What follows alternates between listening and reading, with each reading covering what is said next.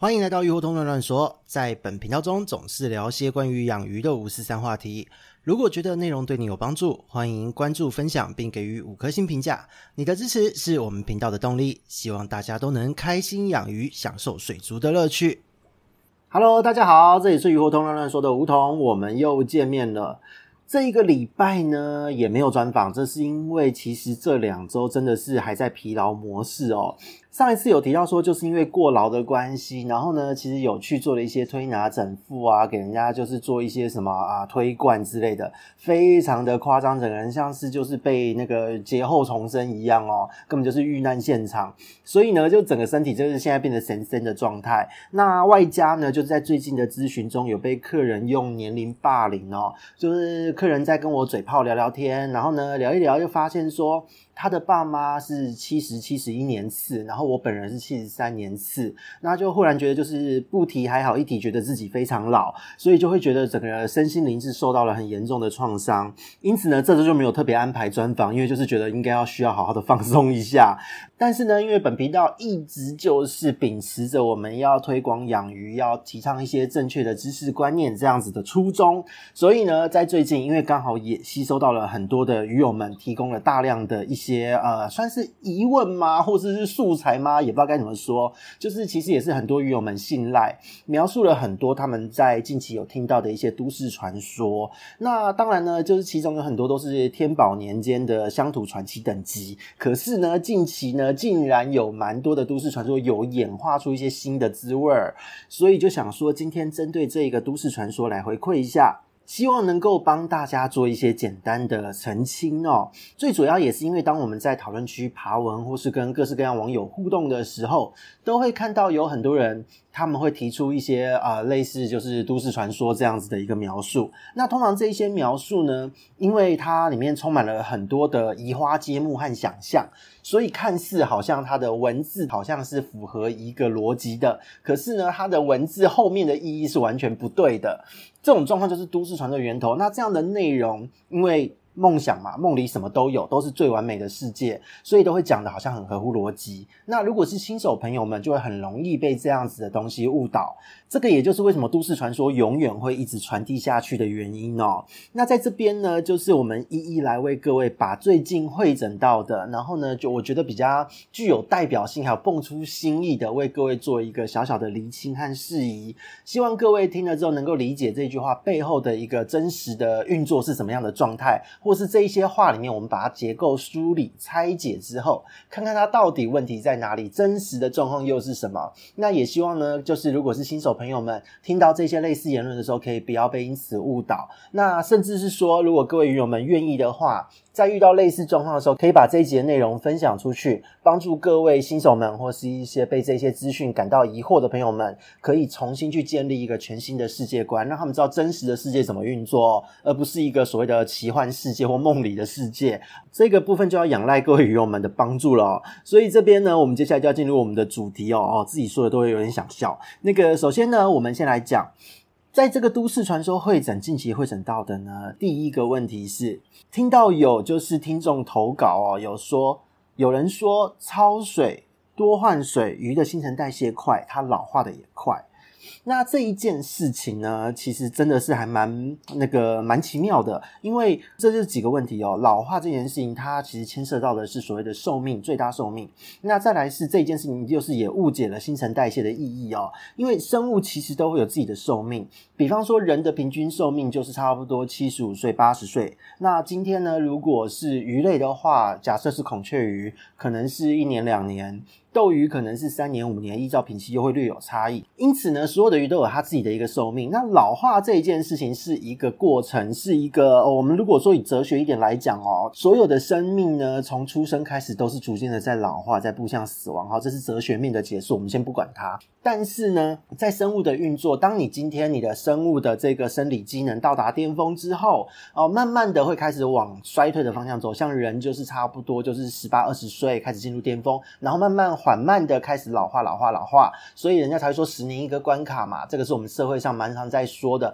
三十、四十、五十、六十，每过一个年纪，身体都会有很明显的变化。这个部分就是它是一个老化的进程。那所有的鱼也是一样哦，当它今天到达了它的生命周期的一个高峰，生命运作的高峰之后，开始出现了老化。可是这一切所有的事情都跟新陈代谢没有关系，你反而老化，新陈代谢才会因为变慢。这边就必须要定义一下新陈代谢是什么意思哦。其实新陈代谢它是生物为了要维持正常存活所需，它的一个超级超级正常的机制。比方说，我们每天喝水，然后呢，喝水之后，你是不是会想要上厕所，想要尿尿？那尿尿这件事情，排泄这件事情本身就是一个新陈代谢最后的产物，因为你体内所有的细胞都会汰旧换新，身体光是活着，生物光是活着就会产生这一种毒素，或是一些有的没有的东西需要被排出到体外哦，你身体不要的东西要排出去，这个过程我们就可以说它是一种新陈代谢。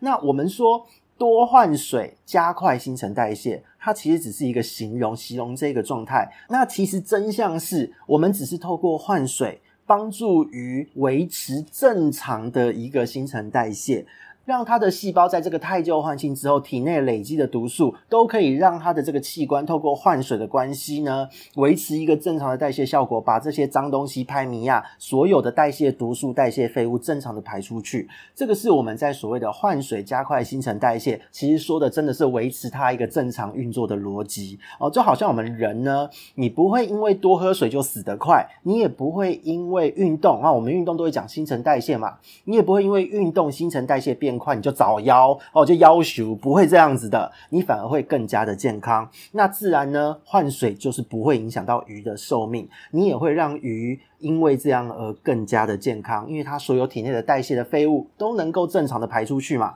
那自然就会健康啦。所以呢，我们说哦，这一个都市传说它是把新陈代谢给妖魔化了。那新陈代谢加快这一件事情跟老化真的没有绝对关系。反而老了，为什么还要运动？因为体内的正常运作、新陈代谢这些东西太慢了，毒素会慢慢的累积，所以你老了要尽可能的维持运动，就是让你的身体有正常的代谢机能，这样子你才能够让你的身体都能维持在一个健康的状况。哦，这个部分是一个很重要的逻辑。那新陈代谢这四个字呢，其实如果你把它丢到维基百科去查，查你也可以知道很详细的资讯。所以这个都市传说呢，它的缘由是来自于对于新陈代谢这一件事情的不了解。那这个部分就是先帮大家厘清这一件事。那所以整体而言呢，就是对于这个都市传说，我觉得是 magic，就是蛮奇妙的。所以呢，这个是第一个都市传说。那进入第二个都市传说了。第二个都市传说呢，就是一样，也是听众投稿。他说，如果每天连续换水，那你换水的换的太频繁。那你的换水的量也换的太多，会让鱼的黏膜变薄，鱼的抵抗力会变差。那这一边呢，就也要跟大家了解一下，会讲这样子言论的人，也代表不了解鱼哦。因为鱼的黏膜呢，它其实它是会一直持续不断的分泌，它的目的是让鱼的体表维持湿润。然后呢，这个黏膜它里面有一些抗菌生态哦，有这样的东西在，它会不断的汰旧换新，它可以抵抗细菌、抵抗病原菌，保护鱼体作为鱼体面对自然环境水体中的第一道缓冲，所以这个部分是黏膜的主要功能哦。那我们如果真的要说，我们可以打个比方，它跟人的鼻涕、鼻水这样的分泌物黏液是一样的意思，它要保持这个部位的滋润嘛，让它才能发挥正常的机能。那我们想想看哦，你二十四小时你的鼻水都在不断的更替，那鱼的黏膜它也是一样不断的在更替。那好啦。脱落的黏膜，我们今天人可以挖鼻孔，把这个干掉过多的这个鼻水把它挖掉，没有问题，或擤鼻涕把它擤掉。可是鱼它是怎么样？它这些黏膜它会自然的脱落，会降解掉。这时候脱落的东西就会变成是一些环境中细菌、原虫的一些食物。那如果说今天你的鱼黏膜一切都是正常的话，它不会产生这样的状况，它就是一个正常的量而已，它也不会变薄，因为它会持续的分泌嘛，这个是正常的生理机制，它一直保持在这样的状态就是最好的状态，除非你今天是用什么漂白水、次氯酸水、过锰酸钾、福马林之类的药剂，直接把它的黏膜呢整层就是弄坏掉，整层剥落掉，否则它不会变薄，而且黏膜只要一剥落，你就发现这条鱼异常的紧迫、充血、烂尾，什么都会发生，那这个状态就是过薄的状态，这个都是异常。可是呢，就像刚刚讲的，当黏膜脱落会被原虫细菌分解掉。那你的黏膜如果太厚呢，表层的黏膜它其实也会失去功能，因为黏膜只有新鲜的刚制造出来的这些黏膜是具有这些抗菌能力的。随着它的这个推移，它的增厚，它表层最老化的这一些要剥落掉的黏膜呢，它其实它会失去掉这些功能，还会自己分解崩解。那这一些东西它不只失去了抵抗病原的能力。这一个东西又会吸引大量的原虫进去去啃食，导致说疾病的发生。比方说离心式膜虫什么的，或是所谓的一些柱状病之类的，就是专门攻击黏膜，专门因为这些黏膜而附着的一些细菌和原虫。所以呢，当你的黏膜过后，你反而会容易吸引病原菌上身哦。好，跟大家这个都市传说讲的是完全两个世界，是反过来的。那同时间呢，也因为鳃哦，这个部分我们讲到呼吸哦。鳃它也有黏膜保护，那鳃的这个部分，它是透过呼吸运动让水流强迫经过每一个鳃丝的缝隙之间，才能够达到氧气交换。那这一个鳃丝的缝隙，如果黏膜太厚，是不是就被焊死在那边一样？哦，黏膜勾在那边，那这个时候它连呼吸都会很困难，甚至还会有窒息的可能。你就会看到你的鱼呢，一直很努力的在磨蹭鳃盖，磨蹭这个鱼缸的底部啊，或是鱼缸壁。那这时候呢，其实都是因为鳃盖、鳃丝体表的黏膜已经多到就是剥落，然后呢还会影响到这个鱼的呼吸了。所以呢就跟人一样，如果说你今天接触到了什么过敏源啊，鼻子过敏、换季过敏、温度过敏，随便，或是花粉症等等的，你整个鼻子里面都是鼻水黏液，喉咙也都是痰，你会舒服吗？一定不会嘛，还会很想死，对不对？光想都会怕，睡觉都睡不好了。当我们人黏液分泌过多，我们正常生理黏液分泌过多都会受不了，何况是鱼，全身都是黏液的生物，它分泌过多会怎样？哦，就会发生很惨的事情。通常呢，一般在鱼缸饲养的时候呢，我们如果都不换水，或是滤材堆很多，你乱用了一堆的水质添加剂在水里面，鱼如果感受到了刺激，它也会分泌大量这些黏液，所以呢，鱼的体表你就会看起来白白的，很像是手机包膜那个雾膜一样一层哦。这个时候呢，它的状态跟人过敏真的是差。差不多意思，体表都这个样子了，你觉得它的鳃状态会好吗？绝对不会嘛！所以你会发现呼吸不顺、喘、摩擦，想要把黏膜弄掉，甚至身上真的就是原虫细菌咬上去，白白的脱膜剥落，长了奇怪的白点。这种状况都会接连的发生，所以呢，我们就说这个都市传说其实是完全不认识鱼之外呢，甚至可能跟自己的鼻水都不太熟，所以会这样传出来哦。因此呢，这整个生理运作的真实的事实真相，跟这个乡土民间的故事都市传说是完全的相反，完全没有这回事的。那么，如果你今天要加进去的水，水质很 OK，鱼的黏膜它本身因为空气好嘛，就像我们人在空气里面，空气好，你自然就没有这一个刺激物，它的黏。黏膜就是维持一直适当的量，而且呢，也因为你在换水或是你水流正常的状况，身上剥落过多的黏膜，它会被水流冲刷掉哦，不会让原虫上身跑去咬它，就像我们擤鼻涕一样把它擤掉了。这个时候你也会减少就是鱼磨蹭缸壁的状况，同时间也因为你在换水的时候，因为你会抽水嘛，你把水中的原虫量减少，脱落的黏膜也会因为在死角被你抽掉的关系，所以整个的污染量都会降低。那你的鱼体状况只要 OK，经常换水，频繁换换水，大量换水，随便哪样换水操作都好，不仅不会老化，还会让你的鱼更漂亮，生病的几率还会大幅的降低，因为整体的污染和病原菌都会减少。哦，这是这一个逻辑。那再来呢，就是我觉得是最经典，最近听到最经典也是最奇妙的都市传说，这个真的超级神秘的，这个也是来自听众投稿哦，讲的超详细，因为他说他看到这个言论觉得太有趣了，所以先记录下来来求证。就是他说恐龙鱼哦，就多鳍鱼类本身的代谢很慢，所以呢可以养几十年都没问题。那三代虫哦，不知道为什么这会提到三代虫哦，真的是同一段话。他就说，他说三代虫本身在非洲与恐龙鱼共存，可以刺激恐龙鱼增加它的新陈代谢。那你可以观察恐龙鱼呢，在鱼缸饲养常常会有停滞不成长的状况发生，但野外很少这个问题。那如果你养得太久，也会颜色暗沉，但近恐鱼都不会有这个问题。呃，我只能说，哇塞，看到的时候真的非常的惊艳，因为。这一段话虽然短短的哦，打出字来就短短的一段话，可是呢，我觉得这个已经不是水族世界，是 SF 科幻世界的等级，是完全蹦出新滋味的一个都市传说。这个真的是太经典了，就要一个一个把这个原理梳理开跟大家说哦。首先，生物的寿命呢，就真的就像前面讲到的，它就是一个寿命嘛。恐龙鱼人家这个物种本来就可以活个几十年没有问题，它本来就是长寿的物种啊，和别的东西没有关系，只要没有生病、遗传没有问题、没有意外状况、正常状态，都应该要活这么久哦。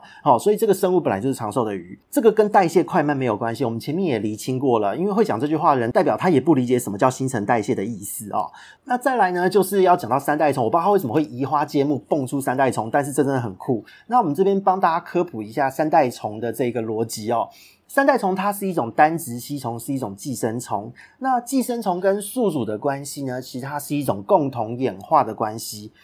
这个部分呢，共同演化是可以做一个完整解释的。可是，在这一个传说之中，他说共存来讲，实在是太不精准了。因为共生也是共存，在同一个空间也叫共存，我们在同一个时空背景也叫共存，大家都是共存。比方说，现在。台湾人和那个香港人是共存，台湾人和澳洲人共存，在地球这个空间底下都可以用共存来做说明。可是呢，在这个案例中这样子讲实在太不精确啊！这边就要跟大家一一说明哦。共同演化哦，我们前面讲到，它的意思其实是说，当 A 对 B 造成了一些生存上的压力，就是寄 A 是寄生虫，B 是恐龙鱼，哦，寄生虫对恐龙鱼造成了压力，那。恐龙鱼呢，为了要抵抗这个寄生虫的压力，就透过世代交替，哦，这个过程一定要世代交替哦，演化是有世代交替的。它在这个世代交替的过程中，一代一代的去慢慢去。增强了这一个对于寄生虫的抵抗力。那这个时候呢，当它在这个世代交替的演化过程中，它逐渐适应了这个寄生虫之后，寄生虫也会发现到说，诶，我怎么这么难咬到它身上？它发现到鱼不怕它了。那这时候寄生虫也会为了要努力的咬到恐龙鱼的身上，也会世代交替的时候开始演化，会逐渐去突破这一个世代交替的这个防御机制哦。所以这个部分在鱼的身上，真的具体而言，就是说，今天恐龙鱼身上被三代虫攻击的这个部位，这个地方的体表的环境，短时间。它可以用免疫反应去抵抗这一个虫，但是如果要长时间，就是比较变得比较不容易被三代虫感染，它必须要繁衍好几代才能做得到，让寄生虫不好攻击。就比方说，现在你可以攻击我的村庄，我下面就花好几代的时间呢，把村庄变成是一个你不好打的状态，让你不好攻击我。那这时候想要攻击我村庄的这个人，他发现我竟然做了防御工事，花了好几年的时间做了防御工事，那他也会花好几代的时间去。研究我的这个防御公式，来破解我的这个防御公式哦，所以基本上它是这样的一个概念，是彼此在见招拆招的方式来刺激彼此演化的。但这个部分呢，好，讲的真的很酷，但是我们真的不会希望自己的鱼因为寄生虫感受到压力哦，它只是单纯的感染。因为呢，演化这件事情真的是要透过世代交替，你要共存来达到互相的这个成长，是要透过演化的。不是一代就能完成的事情哦，所以这个都市传说的描述就很酷哦。因为呢，真的就个体来说，这一条鱼它就只是单纯的生病，而且它很惨，它本人压力很大，大到就是这一条鱼如果它会说话，它应该会在你背后大骂你西班牙之类的状况。那总而言之呢，就是这个案例。短短几个字，真的就是移花接木到把好几件不相干的事情说得很很猎奇。从寄生虫学和演化学、遗传学来看，都是完全不同、完全不科学的一件事哦。那再就是提到刺激这件事情来帮恐龙鱼增加代谢，就像前面提到，这是因为体表就是有刺激物嘛，寄生虫在咬在爬，就是有刺激物，所以呢，黏液就会大量分泌。就像我们前面前几个都市传说提到的，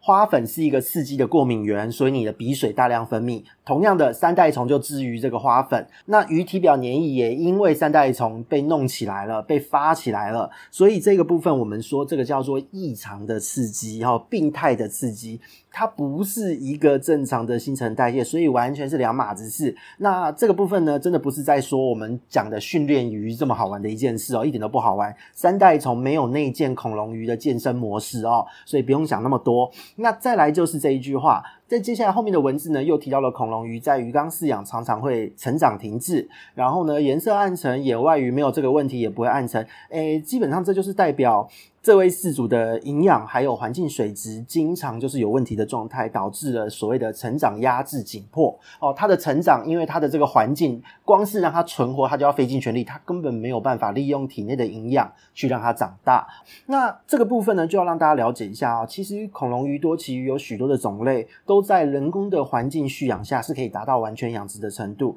就是说，野生鱼呢，你把它带回家，生出第一代小鱼，那第一代的小鱼又可以养大，生出第二代的小，于第二代又可以在人工的环境下生出第三代。这一些世代交替的所有过程都可以完全在人工饲养的环境中去达成。我们把这个循环称为完全养殖，这个是一个水产养殖的一个专有名词哦。这边呢，甚至不要说养大了，就是全球各国从繁殖场到玩家一般饲主都有许多繁殖成功的喜讯在。所以这个传说的内容呢，我们必须要思考一下。这个点并不是野外怎么样，重点是在于我们可能要想一想为什么你的鱼会变这样哦，就是可能要从养殖管理的方面去着手思考一下会比较好。那这个部分呢，我真的觉得这一个案例。是近期算是最有创意、最新颖的一个都市传说了。因为各种的移花接木和误解误判引导出的奇幻结论，看似很科学，但其实超级不科学，就蛮酷的，而且讲的跟真的一样。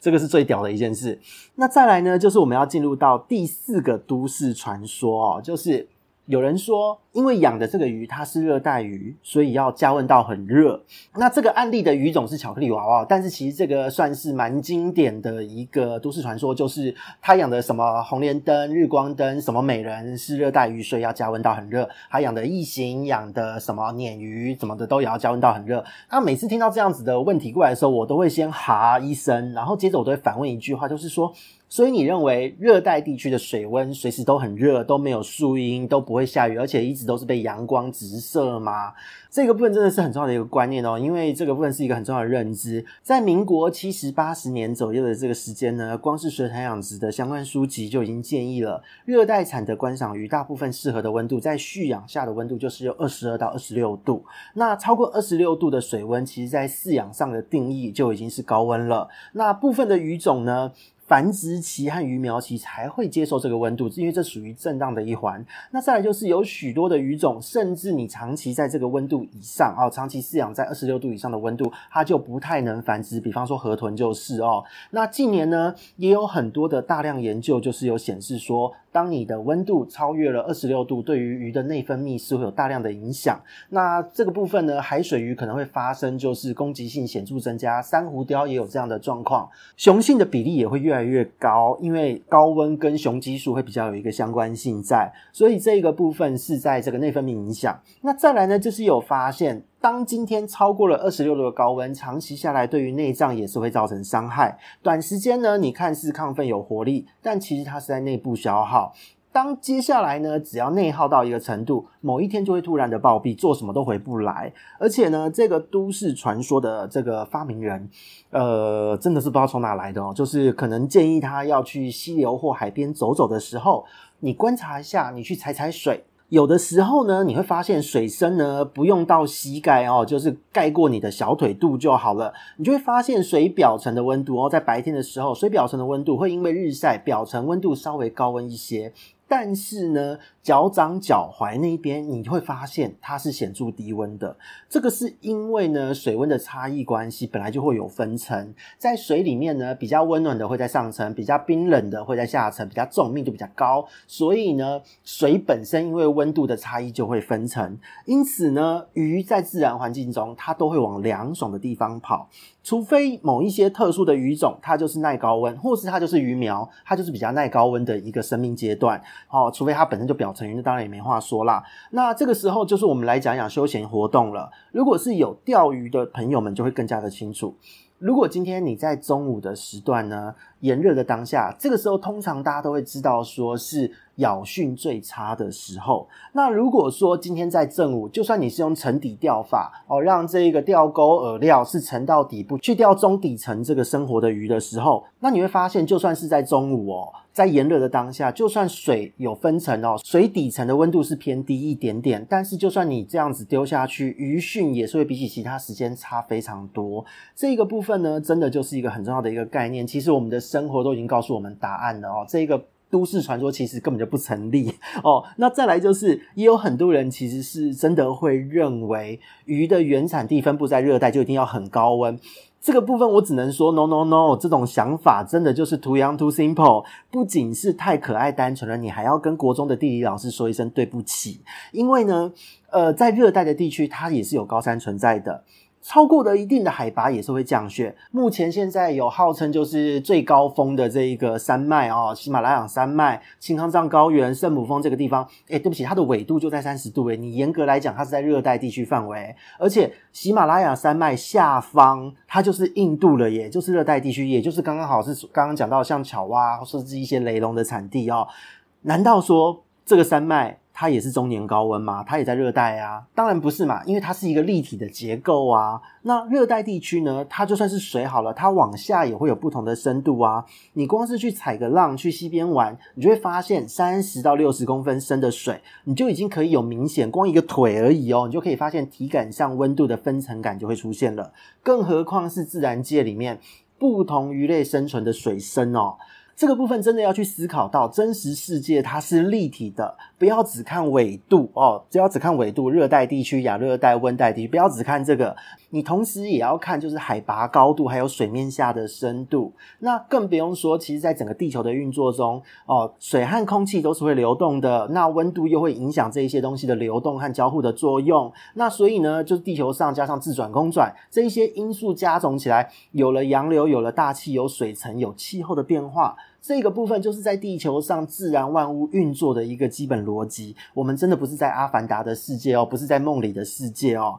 所以这一个都市传说呢，其实是只要稍微呃思考一下就可以不攻自破的。那在这也有接到很多，就是呃永远不退流行，然后常青爆款的一个都市传说。最近好流行“爆款”这个字，自己亲口讲出来，觉得蛮有趣的。呃，比方说像是什么换水换太多，水太干净，活性炭会让水太腻，让鱼会夹尾之类的。或是什么水白棉越脏越好，都是满满的消化菌之类的。那这个部分因为实在是太经典、太爆款了，那以前就有多次解释过。可是既然这一集我们的主题是讲都市传说嘛，我们就一起讲。首先呢，针对水太干净、活性炭会让水太利、鱼会夹尾这一件事哦，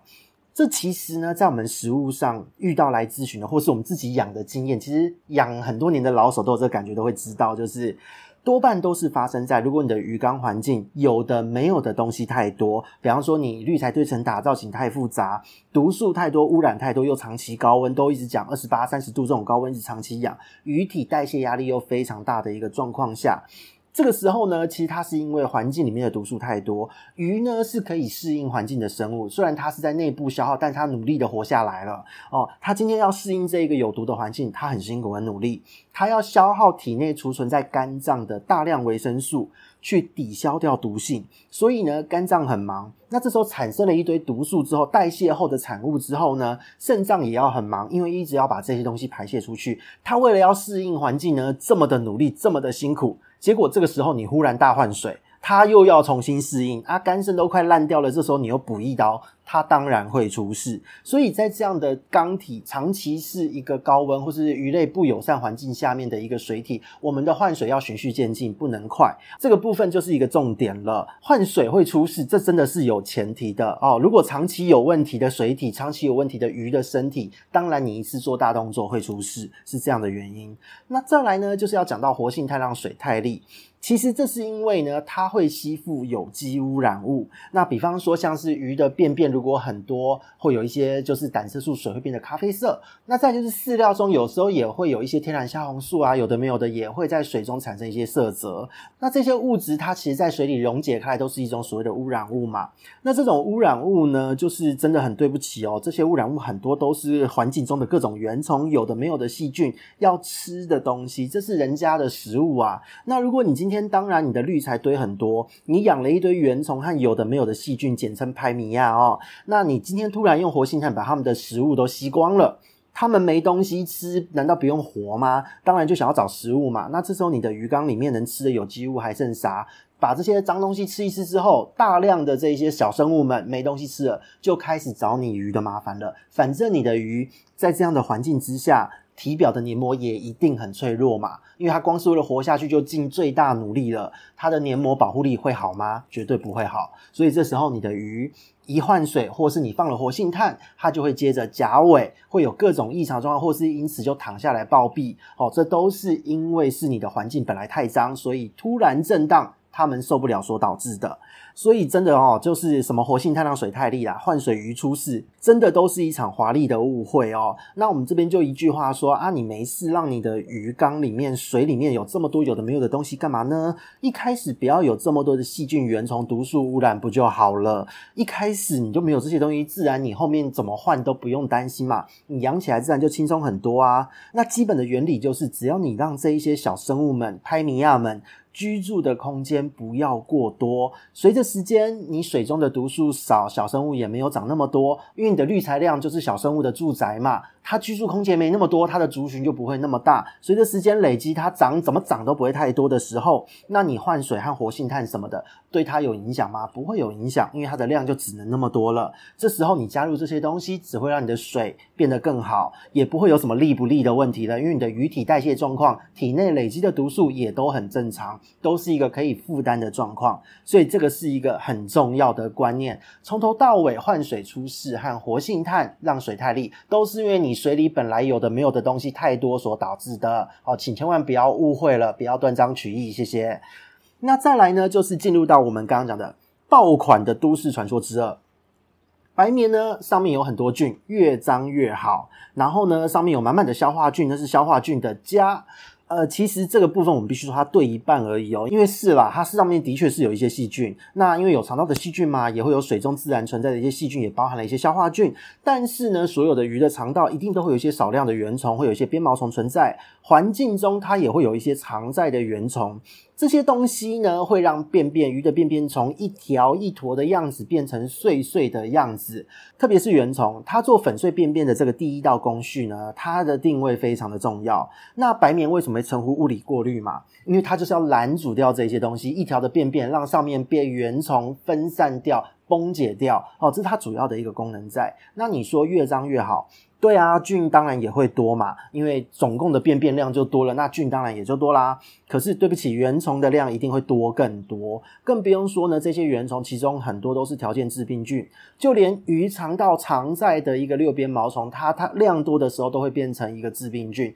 更何况这些什么梨形四膜虫，有的没有的东西也都是会分解这个便便的生物之一，所以呢，这些东西量少没事，量多鱼就一定会出事。因此呢，如果大家希望你的白棉越脏越好，菌越多越好，那么你也要承担原虫更多的这个风险。这个部分一定要做好心理准备。而且话说回来，对，我每次都会开个玩笑，就是说，如果你真的那么爱脏脏的白棉，那你为什么不用家里抹布就好？它上面只要你没有拿去曝晒，就是那个湿湿的抹布，一定上面都会有很多菌啊。那也包含了消化菌嘛。那你过滤用白棉弄那么脏干嘛呢？所以这个部分是这样的一个逻辑哦。那如果真的今天在饲养的过程让它长期过脏，你养到出事了，真的那个原虫多到，还有毒素累积多到让鱼开始出事了。你看它身上有病，你又下药，那这整件事就会变成是一个治标不治本的操作哦。你的所有污染源头就是你以为它养了很多菌的东西，那你又下药把这东西杀掉，这件事就不合乎逻辑。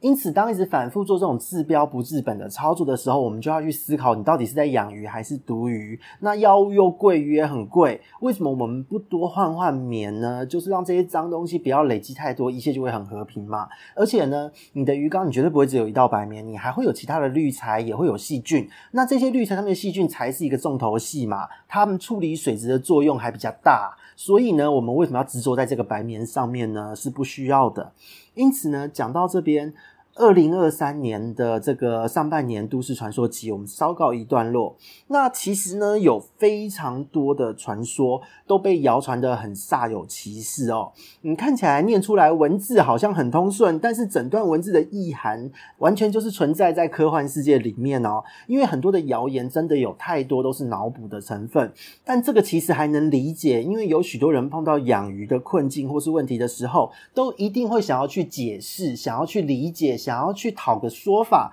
来解释自己遇到的困境，那这个部分呢，如果你的基础知识不够多，自然就会变成是一个脑补的状态。所以呢，我们只能说在梦里面什么都有，什么都合理，什么都不奇怪嘛。那这样的话听起来，当语义通顺，说服力就无形会增加了。但其实很多时候里面的内容都是错的，这才是最可怕的地方。但是呢，我们今天从梦里醒过来，我们一定要回到现实世界啊。自然界呢，生物都是有它自己运作的法则和规律，凡事都是有它的一个运作的逻辑存在的。比方说，地球会自转公转。水呢，会从高处往低处流，生命是有一个大限的，所有的物种都不一样，平均寿命讲的就是这个东西嘛。那再来呢，就是生物体内的运作方式、新陈代谢的机制，全部都是有规律的，都是有一个东西有一个规则在可以被解释的。所以这全部都是整个世界观层面的问题哦。那当你理解了这些规则，事实真相自然就会浮现出来，这些谣言和传说也就不攻自破了。那也真的就是希望大家养鱼。时哦，多一点的用心，你可以好好的关注眼前的这一条鱼。那你多关注一些你看得到也摸得到的东西，千万不要成天用科幻世界观来养鱼哦。我们稍微接一点地气，回到现实的世界。那这边呢，就是如果你想要接地气，但是你不知道该从哪里得到这些资讯，就自推一下课程喽，就是鱼活通线上学院第一堂的原创课程《水族世界入门通》。其实就是为了让你建立好这个世界观为目的所开的一堂课。那不管你是理工背景、社会主背景、文主背景，也不管你养了几年，如果说你今天对于这一些的都市传说有一些困惑在，那么你都适合透过这一堂课程来重建属于养鱼的这个过程中你所需要知道的自然界运作规则，还有鱼的生存规律这一些的水族世界观。那当然呢，课程内也涵盖了就是像是买鱼、挑鱼、寻。文化操作的完整观念手法教学，那这整堂课真的就是结合了科学基础，还有多年的一个现场实战经验而成。从观赏水族到水产养殖，小缸子到大鱼池，淡水鱼到海水鱼都适用的一个通则资讯。那在过去呢，自己在外授课开价都是每小时八千元以上的课程内容。那现在呢，真的就是用线上方式以推广为目的贩售，大家可以无限的回看，可以去思考，可以去重新的厘清自己的世界观，去好好的检视这一些所谓的都市传说，他到底问题在哪里？